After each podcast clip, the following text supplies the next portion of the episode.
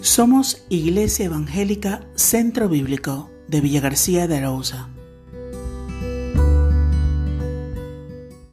Vamos a abrir la Biblia por el capítulo 30 y 31 de Segunda de Crónicas. Como sabéis, estoy llevando pues una serie sobre los reyes de Judá, aquellos que eran descendientes del rey David, de la dinastía de David.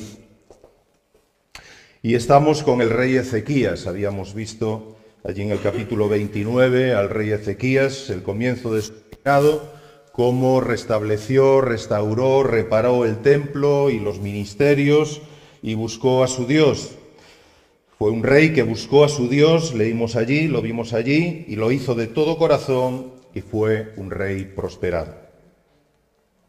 En estos capítulos, el capítulo 30 y 31 de Segunda de Crónicas, el paralelo lo encontramos en Segunda de Reyes, capítulo 18.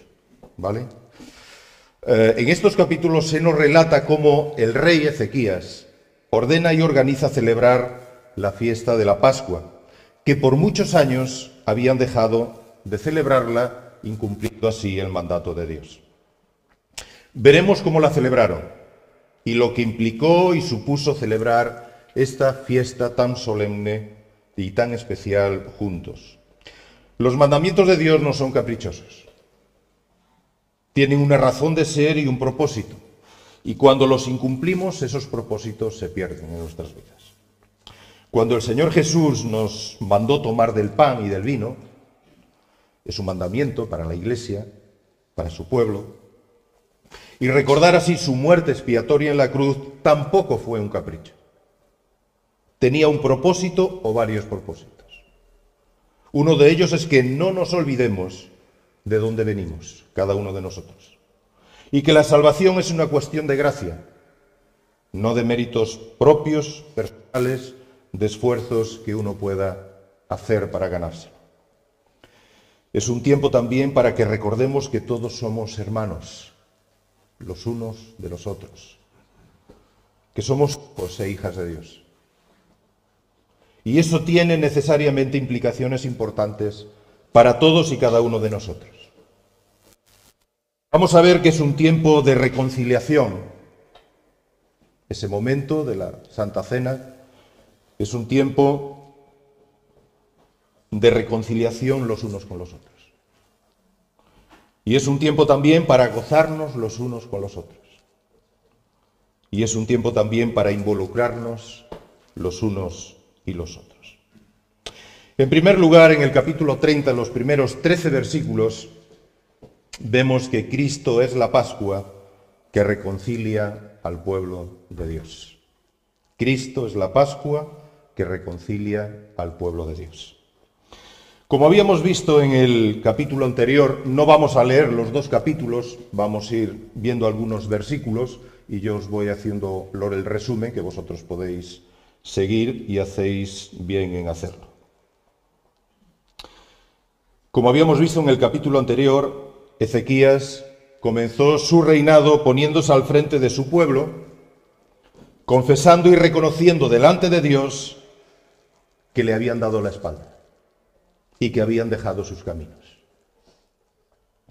Acto seguido restauran y limpian el santuario, restablecen todo el ministerio de los levitas y sacerdotes con ofrendas, holocaustos y un tiempo también de adoración. Se habían reconciliado con Dios como pueblo, pero no se habían reconciliado entre ellos como pueblo de Dios. El rey se da cuenta de algo. El pueblo que Dios había sacado de Egipto llevaba años dividido y enfrentado.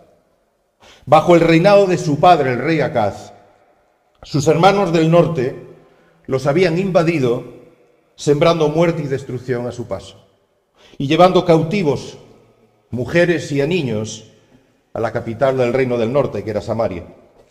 Los mismos estos que ahora Dios había entregado en las manos de los reyes de Asiria. ¿Qué le había pasado a este pueblo que Dios había rescatado de un terrible destino en Egipto? ¿Por qué estaban divididos?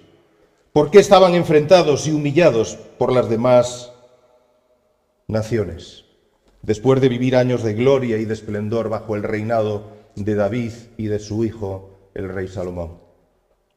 ¿Cómo llegaron a difuminarse de esta manera? Debían haber sido una antorcha, una luz del Señor alumbrando en medio del mundo. Y se habían convertido en un pábilo apagado que humeaba en una caña cascada que había dejado de servir para aquello para lo cual estaba destinada. Isaías 42.3.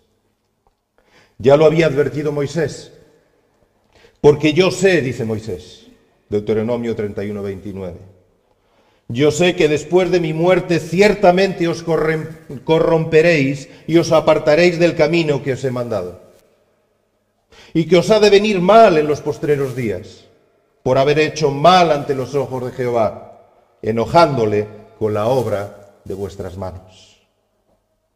Se corrompieron, se apartaron y estaban sufriendo las consecuencias. La idolatría los dividió, los enfrentó y los convirtió en un pueblo rotado en todos los aspectos. Había perdido su esencia como pueblo, sus orígenes, su ADN espiritual. Se habían convertido en un pueblo triste y humillado. Ezequías rey entiende que para rever toda esta situación tenían que regresar a Dios, los caminos del Señor, a guardar la ley, volver al camino de la obediencia y al camino del temor de Dios. Pero Ezequías no solo está pensando en Judá, en el reino de Judá, en una parte del pueblo de Dios. Está pensando en todo el pueblo de Dios aquel pueblo que había salido liberado de Egipto, aquel pueblo que juntos habían cruzado el Mar Rojo, aquel pueblo que habían estado a los pies del monte Oreb, donde recibieron la ley. Todos estuvieron bajo la nube del desierto y todos conquistaron aquella tierra que Dios les había entregado. Ezequías el rey no guarda rencor, no guarda resentimiento, no guarda cuentas pendientes con sus hermanos del norte. Sabían que estaba sufriendo, que estaban sufriendo y siente compasión de ellos. Y desea con todo su corazón su restauración, regresando juntos a una nueva relación restaurada completamente con Dios. Revertir toda aquella situación no pasaba solo por conciliarse con Dios, sino por reconciliarse los unos con los otros. Porque si yo no estoy bien con mis hermanos y mis hermanas, no puedo estar bien con Dios. Es mentira. Es mentira que yo esté bien con Dios si no estoy bien con vosotros. Pero ¿cómo hacerlo? ¿Cómo volver a ser el pueblo que un día fueron? ¿Cómo recuperar esa comunión perdida entre ellos? Ezequías se da cuenta que tienen que volver a sus raíces. Tienen que volver a sus orígenes, a recordar juntos aquella noche en la que los hebreos, los hijos de Abraham, de Isaac y de Jacob, se dieron prisa para salir de Egipto. Aquella noche fue una noche terrible. Fue tuvo lugar la última de las plagas de los juicios con las que castigó a Faraón y a Egipto. Fue la noche de la muerte de los primogénitos. En Éxodo capítulo 12, la tenemos ahí, dice versículo 29, y aconteció que la medianoche Jehová hirió a todo primogénito en la tierra de Egipto. En el versículo 30 dice que hubo un gran clamor en Egipto porque no había casa donde no hubiese un muerto. Esa noche fue una noche terrible. La muerte entró en todos los hogares de Egipto aquella noche excepto los hogares hebreos. Esa noche, tal y como Dios le mandó a Moisés, sacrificaron un cordero y con su sangre pintaron los postes y el dintel de la puerta, cada uno de su casa, para que Dios pasara por alto, y esto es lo que significa la palabra Pascua, significa pasar por alto, para que pasara por alto los hogares hebreos y todos los primogénitos de Israel fuesen librados. Éxodo capítulo 12, verso 13, y sangre os será por señal en las casas de vosotros estéis, y veré la sangre, y pasaré de vosotros, y no habrá en vosotros plaga de mortandad cuando hiere la tierra de Egipto. Esa noche fue de juicio para Egipto y para Faraón, pero fue de salvación y de gracia para Israel. Esa noche habría de ser recordada por todas sus generaciones porque ese día nacieron de nuevo como pueblo. Salieron de Egipto, camino de una nueva vida, como un pueblo libre, como el pueblo de Jehová. Y ese día os será en memoria, Éxodo 12, 14, y lo celebraréis como fiesta solemne para Jehová durante vuestras generaciones, por estatuto perpetuo lo celebraréis. Esto era el mandamiento. Pero llevaban más de 250 años sin celebrar la Pascua tal y como Moisés les había mandado. Desde los días de Salomón no habían vuelto a celebrar esta fiesta, la fiesta de la Pascua juntos. No habían vuelto a recordar juntos como aquella noche Dios pasó por alto los hogares hebreos y los liberó del yugo de Egipto. Se habían olvidado de dónde venían. Habían olvidado el día más importante de sus vidas. El día en que Dios los salvó y los liberó. Ezequías lo ve claro y quiere revertir años de desobediencia que los habían convertido en algo triste y patético, versículo 7. No solo buscó a Dios y puso en él su esperanza, sino que buscó el bien de todo el pueblo de Dios. Recordar quiénes eran y entender de dónde venían pasaban por celebrar la Pascua todos juntos. Todos eran hermanos, tenían que regresar a la presencia del Dios clemente y misericordioso, versículo 9, para volver a ser un pueblo unido, el pueblo de Jehová, estar bajo de su bendición de nuevo. En el primer mes, en el calendario hebreo, el mes de Nisan, habían estado ocupados en restaurar el templo, lo vimos en el siglo 29, y poner todos sus ministerios en marcha. De manera que les pilló con el paso cambiado. Y la Pascua no pudo celebrarse tal y como estaba prescrito en el mes primero. De manera que programaron celebrar la Pascua en el segundo mes, el mes de Cid. Tal excepción la permitía la ley en capítulo 9. Por tanto, correos por todo el país, invitando a todos sus hermanos del norte a que viniesen a Jerusalén a celebrar la Pascua juntos con ellos en el versículo 5. De ciudad en ciudad llevando la invitación del rey Ezequías, lo cual produjo risas y burlas. Versículo 10.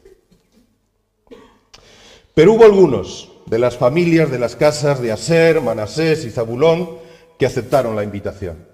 Aceptaron con humildad y acudieron junto con sus hermanos de Judá a Jerusalén para recordar y celebrar juntos unidos que eran el pueblo de Dios.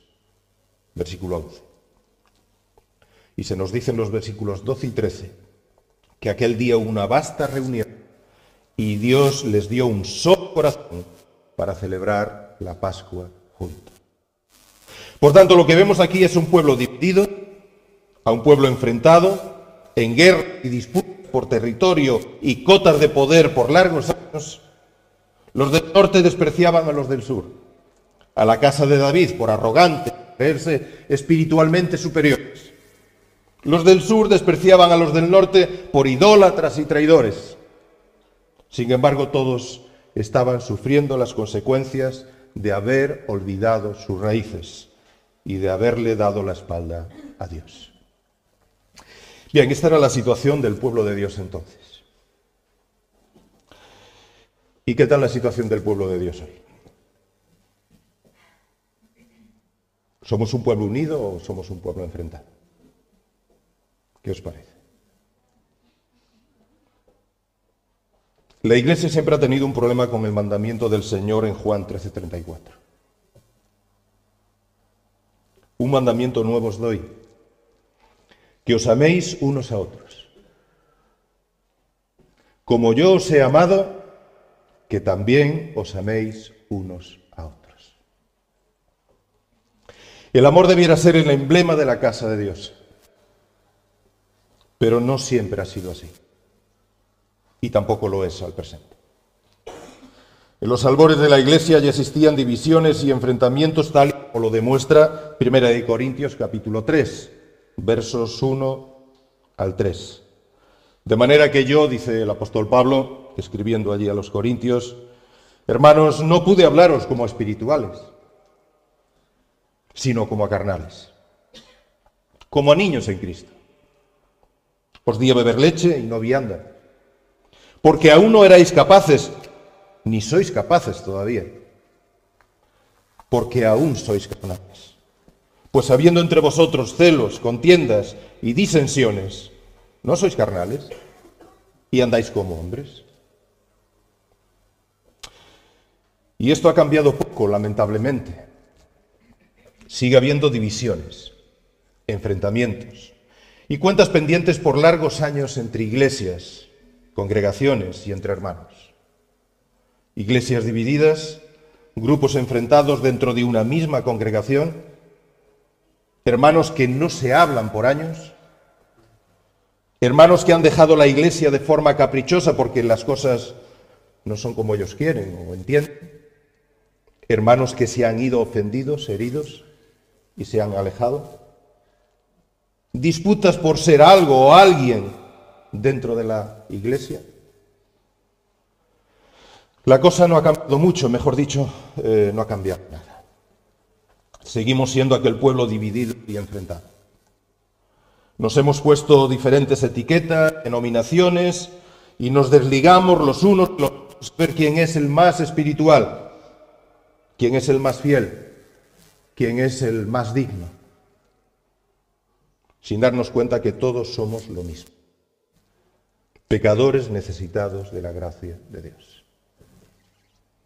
todos redimidos, todos rescatados al mismo precio, una misma sangre nos limpia a todos, un mismo cordero sacrificado por todos, una misma cruz para todos, una misma esperanza para todos y una misma herencia para todos. El apóstol Pablo desde la cárcel escribe a los Efesios capítulo 4 versículos del 1 al 6. Yo pues, preso en el Señor, os ruego que andéis como es digno de la vocación con que fuisteis llamados. Con toda humildad y mansedumbre, soportándoos con paciencia los unos a los otros en amor, solícitos en guardar la unidad del Espíritu en el vínculo de la paz. Un cuerpo y un espíritu, como fuisteis también llamados en una misma esperanza de vuestra vocación. Un Señor, una fe, un bautismo, un Dios y Padre de todos, el cual es sobre todos y por todos y en todos. Por tanto, el pueblo de Dios necesita regresar a sus raíces, regresar a los pies de la cruz, regresar a los pies del crucificado, eh, delante de aquel cordero que fue inmolado por nosotros, porque a los pies de la cruz nos daremos cuenta de que costó más que nadie, de que nadie vale más que nadie.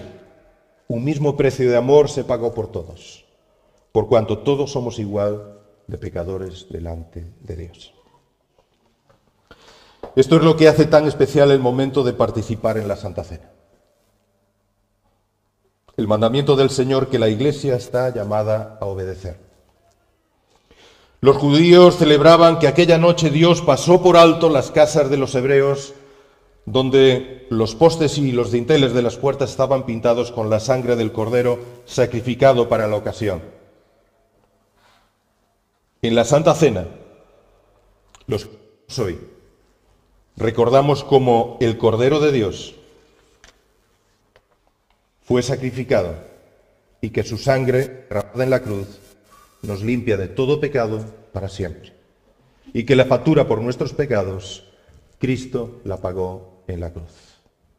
Anulando el acta de los decretos que había contra nosotros, contra ti y contra mí, y que nos era contraria, que nos condenaba, dice, quitándola de en medio y clavándola en la cruz, en señal de que todo estaba consumado y la factura por el pecado pagada. Por tanto, todos morimos y resucitamos en Cristo. desde el que se creía el más pecador de los hombres hasta el que se creía el más piadoso. Un pueblo unido, no un pueblo enfrentado y dividido, es lo que quiere el Señor. Un pueblo que se acerque a su mesa sin ira, sin amarguras ni rencores, sin contiendas y sin cuentas pendientes en el corazón. Esto fue lo que Ezequías hizo para todos sus hermanos. La Santa Cena debiera ser un tiempo de reconciliación para el pueblo de Dios. ¿Cómo puedo participar de la mesa y recordar cómo he sido perdonado y al mismo tiempo albergar en mi corazón amargura y resentimiento hacia mi hermano o hacia mi hermana? Es un contrasentido recordar cómo he sido perdonado y tener cuentas pendientes con mis hermanos. Limpiaos pues de la vieja levadura, dice Pablo, 1 Corintios capítulo 5, verso 7. Limpiaos de la vieja levadura para que seáis nueva masa, sin levadura como sois, porque nuestra Pascua, que es Cristo, ya fue sacrificada por nosotros. La levadura en la Biblia simboliza el pecado, la maldad que fermenta en nuestro interior y lo contagia todo. Somos llamados a participar de la Santa Cena y a vivir una vida en Cristo sin la vieja levadura, porque somos una nueva masa por medio del sacrificio del Señor Jesús en la cruz. Ese día, antes de celebrar la Pascua, limpiaron Jerusalén, limpiaron la ciudad de todos los vestigios de idolatría que había en la ciudad. Esa idolatría también anida hoy en el pueblo de Dios. Colosenses capítulo 3, verso 5. Haced morir, pues, lo terrenal en vosotros. Fornicación, impureza, pasiones desordenadas, malos deseos y avaricia, que es idolatría. Versículo 12 y 13. Vestíos, pues, como escogidos de Dios santos y amados, de entrañable misericordia, de benignidad, de humildad, de mansedumbre, de paciencia, soportándoos los unos a los otros y perdonándoos unos a otros si alguno tuviere queja contra otro, de la manera que Cristo os perdonó. Así también hacedlo vosotros. Y sobre todas estas cosas, vestíos de amor, que es el vínculo perfecto. Cuando participes de la Santa Cena, y tomes del que nos recuerde el cuerpo del Señor golpeado y traspasado por nosotros. Y tomes del vino que nos recuerda la sangre del Señor, precio de nuestra salvación. Antes de hacerlo, piensa si hay alguien a quien debas perdonar o a quien debas pedir perdón. Porque es un momento de reconciliación.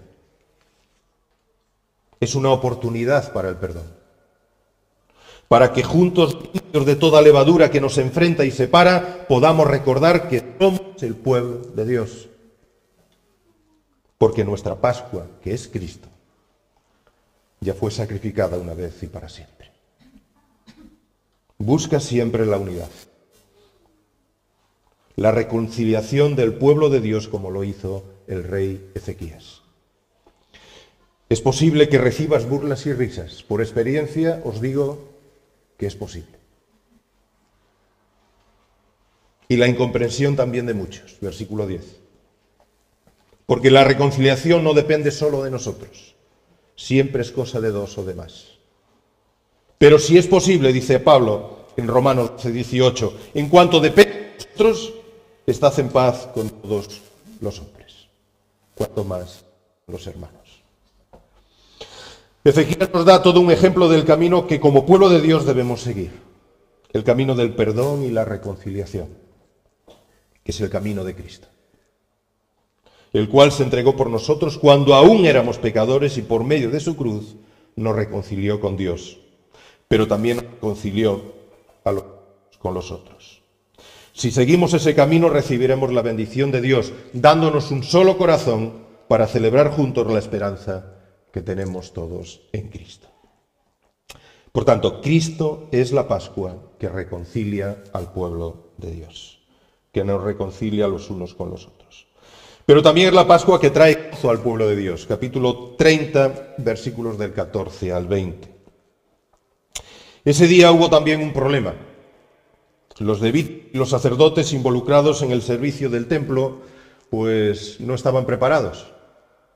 Muchos no se habían santificado, según la costumbre de la purificación para servir en el templo, versículo 19.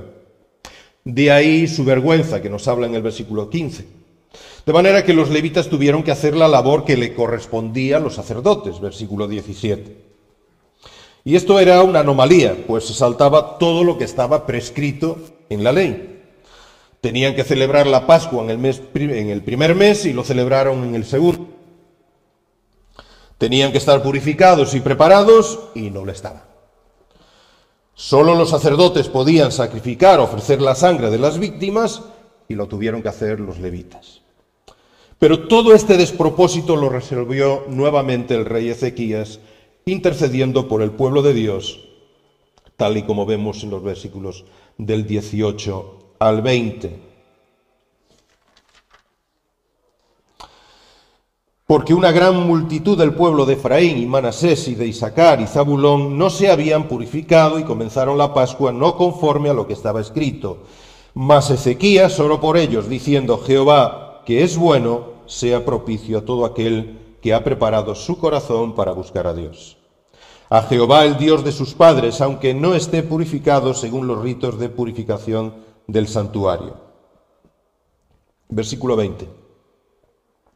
Y oyó Jehová a Ezequías y sanó al pueblo.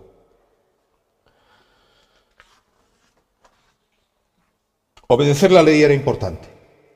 Cumplir con los ritos de purificación, pues era fundamental. Hacer todo decentemente y con orden es necesario.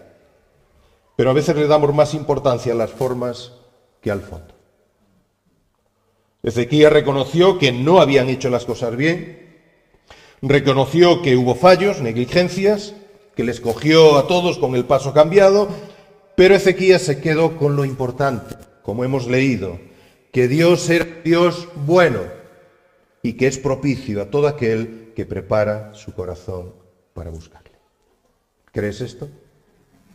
¿Crees que Dios es un Dios bueno? ¿Y que es propicio a aquel que prepara su corazón para buscarle? Pues Dios perdonó al pueblo y les fue propicio, porque lo verdaderamente importante es lo de dentro, no lo externo, no las formas. Muchas veces el pueblo de Dios estamos más enfrentados por las formas que por lo de dentro.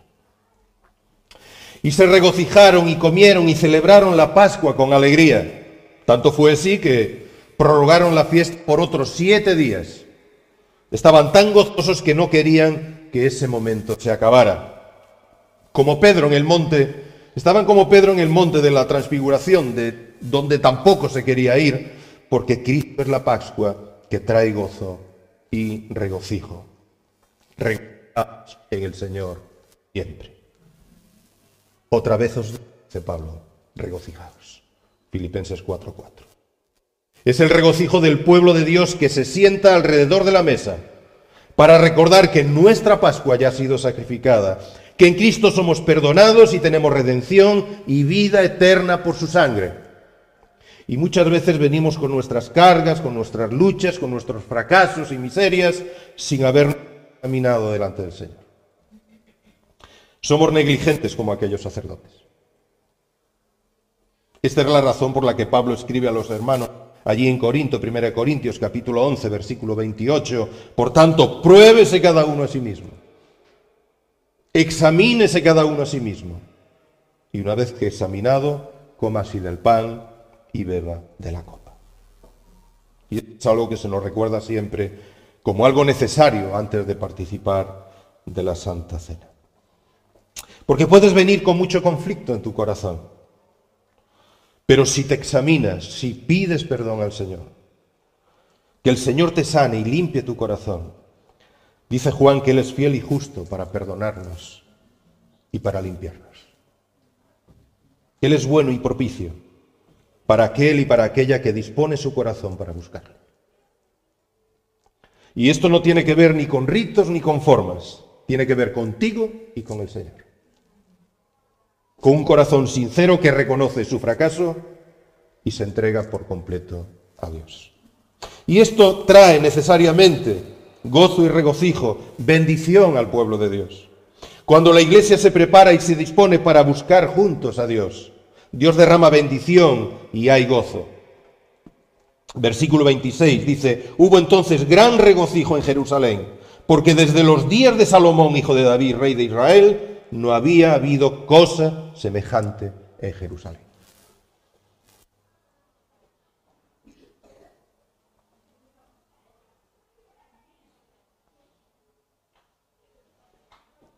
No podemos ser un pueblo triste, un pueblo lleno de amarguras y rencillas, sino un pueblo gozoso porque en Cristo somos más que vencedores. Y esto trae alegría y regocijo a nuestras vidas.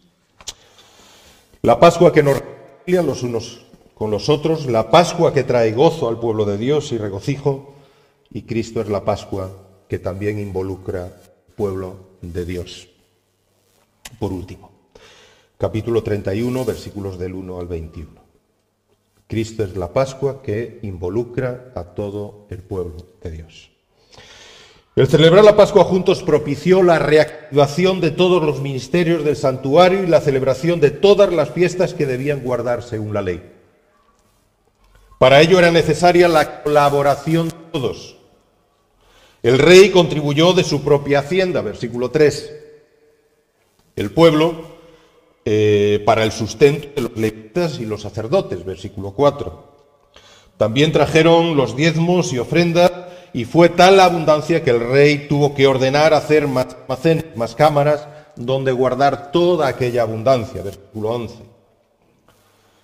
Los levitas y sacerdotes, cada uno desempeñando su oficio, ocupados en sus respectivos ministerios por sus grupos y turnos. Versículos del 11 al 19. Todos involucrados en servir juntos y unidos a Dios porque celebrar la Pascua juntos lo recordó una cosa muy importante, que todos habían sido rescatados con un propósito, servir al Señor. Tres consideraciones breves que quiero hacer antes de nada. En primer lugar, todos los que acudieron fueron bendecidos. Los que se burlaron, poco tiempo después fueron hechos cautivos y llevados a Siria. Segunda de Reyes, capítulo 17, versículo 6. Podéis verlo ahí. Invertir tiempo y esfuerzo en servir al Señor trae bendición. Recibimos más de lo que damos. Los que quieren seguir sirviendo al mundo y a sus dictados, dice el apóstol Pablo, que sufrirán pena de eterna perdición y estarán excluidos de la presencia del Señor y de la gracia de su poder. Segunda Tesalonicenses capítulo 1, versículo 9. Recordad, todos los que acudieron fueron bendecidos. Los que se rieron y se burlaron fueron hechos prisioneros y llevados cautivos a Siria. En segundo lugar, a los que sirvieron se les menciona por sus nombres, versículos del 12 al 15, lo podéis ver ahí. Dios reconoce por nombre a todos los que le sirven y a todas. No servimos en soledad y anonimato en medio de la multitud. Puede que nuestro servicio sea discreto y, que nadie se dé cuenta y que nadie lo valore. Pero el Señor a quien servimos no lo pasa por alto. Él lo ve, lo valora y lo premia. Porque el que en lo poco es fiel, mayor honra se le dará Dice Mateo 25 que entrará en el gozo de su Señor. A los que sirvieron, Dios los reconoce por su nombre. Y en tercer lugar, los levitas y sacerdotes recibían su sustento directamente de las ofrendas del templo, versículo 15 y versículo 19. Dios ocupa del sustento de sus siervos. Él es el Señor y de la mesa del Señor comen aquellos y aquellas que le sirve. Porque el obrero, dice en Mateo 10, versículo 10, que el obrero es digno de su salario. Pero todos aquellos que somos en Cristo real sacerdocio y servimos al Señor con los dones que hemos recibido también, el Señor promete ocuparse de ellos. Buscad primeramente el reino de Dios y su justicia. Y todas estas cosas que yo sé que necesitáis os serán añadidas. Y el apóstol Pedro, primera de Pedro 5:7 dice, echando toda vuestra ansiedad, todas vuestras preocupaciones delante del Señor, porque Él es el que tiene cuidado de todos y cada uno de vosotros. Por tanto, el Señor cuida de los suyos, de aquellos que le buscan y le sirven. La Pascua, por tanto, les unió y los involucró en un mismo sentir y un mismo deseo de servir a Dios. Los sacerdotes trabajaban desde una posición y una responsabilidad distinta, pero necesitaban de los levitas, que hacían una labor, si queréis, más discreta, pero sin embargo tan necesaria. Los sacerdotes y los levitas también necesitaban del resto del pueblo, de sus hermanos, para que viniesen a la casa de Dios con sus ofrendas, con sus diezmos y con todo lo que consagraban, incluidas sus vidas. Sin lo cual el ministerio de los sacerdotes y levitas tampoco tendrían ningún sentido. De manera que todos tenían su lugar, su oficio y su propósito. Todo funcionó porque prepararon su corazón para buscar juntos y servir juntos al Señor. Con el rey Ezequías al frente, dice que el cual fue prosperado porque todo hizo de corazón, versículo 20 y 21. Cuando nos sentamos alrededor de la mesa con el pan y el vino y recordamos que Cristo es nuestra Pascua y lo que le hemos costado al Señor, si eso no nos involucra y no nos mueve a todos como pueblo de Dios a servirle y a honrarle, entonces no sé qué es lo que nos puede mover. En la casa de Dios se necesitan sobre todo manos, manos para servir. Porque no todo es predicar, no todo es enseñar, no todo es público y notorio. Se necesita mucho más de un trabajo discreto, anónimo y fiel.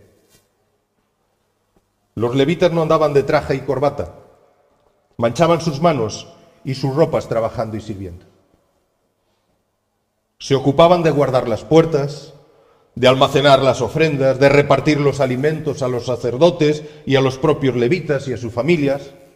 Eran los encargados en los tiempos del desierto, los encargados de montar y desmontar el tabernáculo, de limpiar la ceniza del altar, de recoger y limpiarlo todo, por tanto, en la casa de Dios se necesitan manos dispuestas a ensuciarse y rodillas dispuestas a inclinarse.